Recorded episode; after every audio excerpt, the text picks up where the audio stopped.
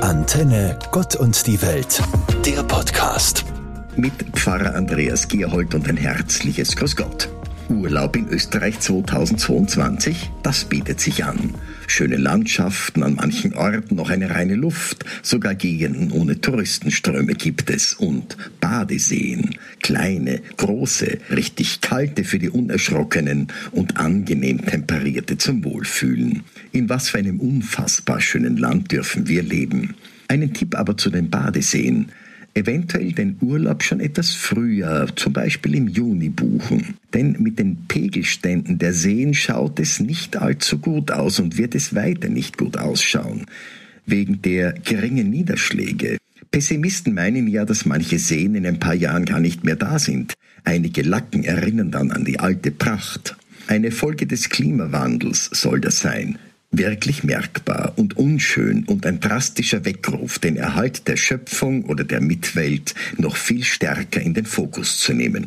Die evangelischen Kirchen in Österreich haben deswegen das Jahr 2022 zum Jahr der Schöpfung erklärt, als ein Impulsjahr. Denn es soll über den 31. Dezember 2022 hinausreichen. Und es braucht wirklich unser Augenmerk und jedes Jahr ein bisschen mehr.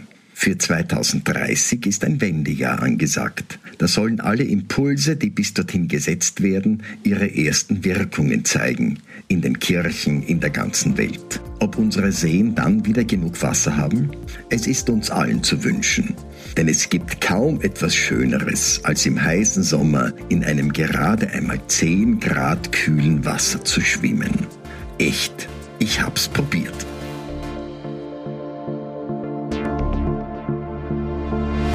Das Jahr der Schöpfung, wie die evangelischen Kirchen dieses Jahr 2022 nennen, oder andere Religionen aus ihren Weltentstehungsgeschichten einen göttlichen Ursprung ableiten, oder naturwissenschaftlich die Evolution als treibende Kraft hinter der Erdgeschichte mit ihrer Vielfalt angesehen wird. Es wäre wirklich schade um diesen blauen Planeten, wie ihn Weltraum erfahrene Personen bezeichnen. Ob es um die Menschenschaden wäre, die ihn so übel zugerichtet haben? Doch, ich meine schon. Denn nicht alle in der Menschheitsgeschichte waren und sind am tristen Zustand unserer Erde beteiligt. Außerdem möchte ich, dass meine Enkelkinder sich auch an diesem wunderbaren Planeten erfreuen können. Und wie ich erfahren habe, werden es ab November elf Enkelkinder sein. Endlich ein richtiges Fußballteam.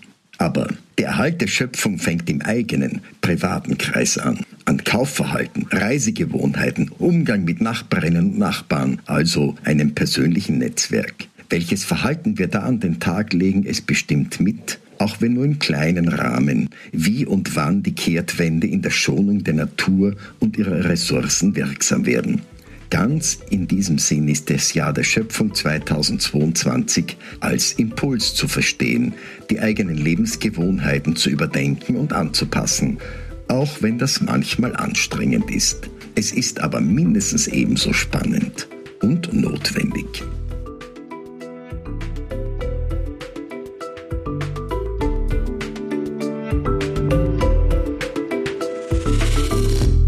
Derzeit gerade überlege ich mit meiner Frau zumindest mit einem Auto auf die E-Mobility umzusteigen, also auf ein E-Fahrzeug. Leider brauchen wir in unseren Berufen zwei Autos.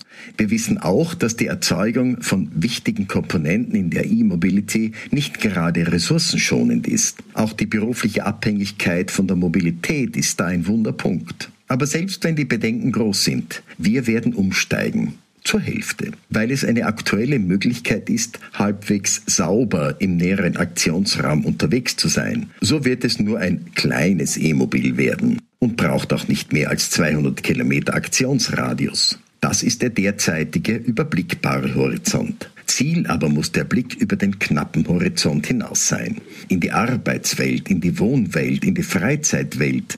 Und die so zu verbinden, dass entweder gar keine Automobilität gebraucht wird, sondern das Radl reicht oder der öffentliche Verkehr so getaktet ist, dass zu berechenbarer Zeit ein solches Verkehrsmittel auch zur Verfügung steht. Im ländlichen Raum halte ich das für unmöglich, innerstädtisch vielleicht. Arbeits-, Wohn- und Freizeitwelt so lokal einrichten, das wäre für mich die beste Strategie. aus der alten Idee der Dorfgemeinschaft eine moderne, neue Idee einer Dorfgesellschaft zu entwickeln. Also wirklich kreativ zu sein, schöpferisch tätig zu werden mit neuen Ideen. Das liegt ganz im Sinn des Jahres der Schöpfung 2022.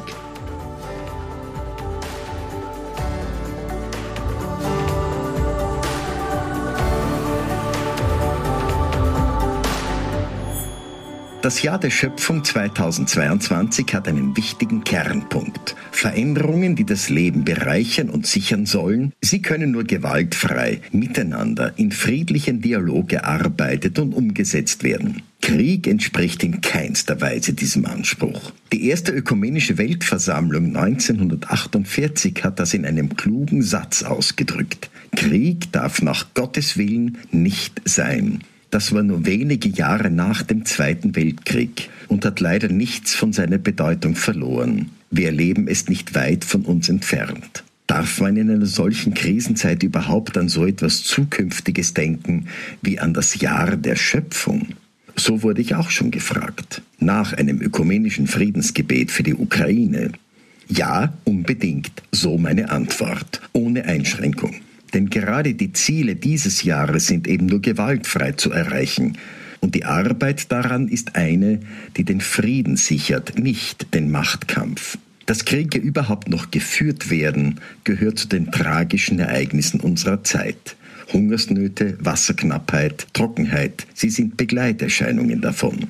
Dies alles zu überwinden hört sich an wie eine Utopie und ist wohl schwieriger umzusetzen als das neue Weltraumteleskop weil es um Haltungen geht, um menschliche Haltungen. Aber als Ziel brauchen wir es im Jahr der Schöpfung, denn ohne Ziel fällt schon der erste Schritt schwer. Also 3, 2, 1, auf geht's. Antenne, Gott und die Welt, der Podcast.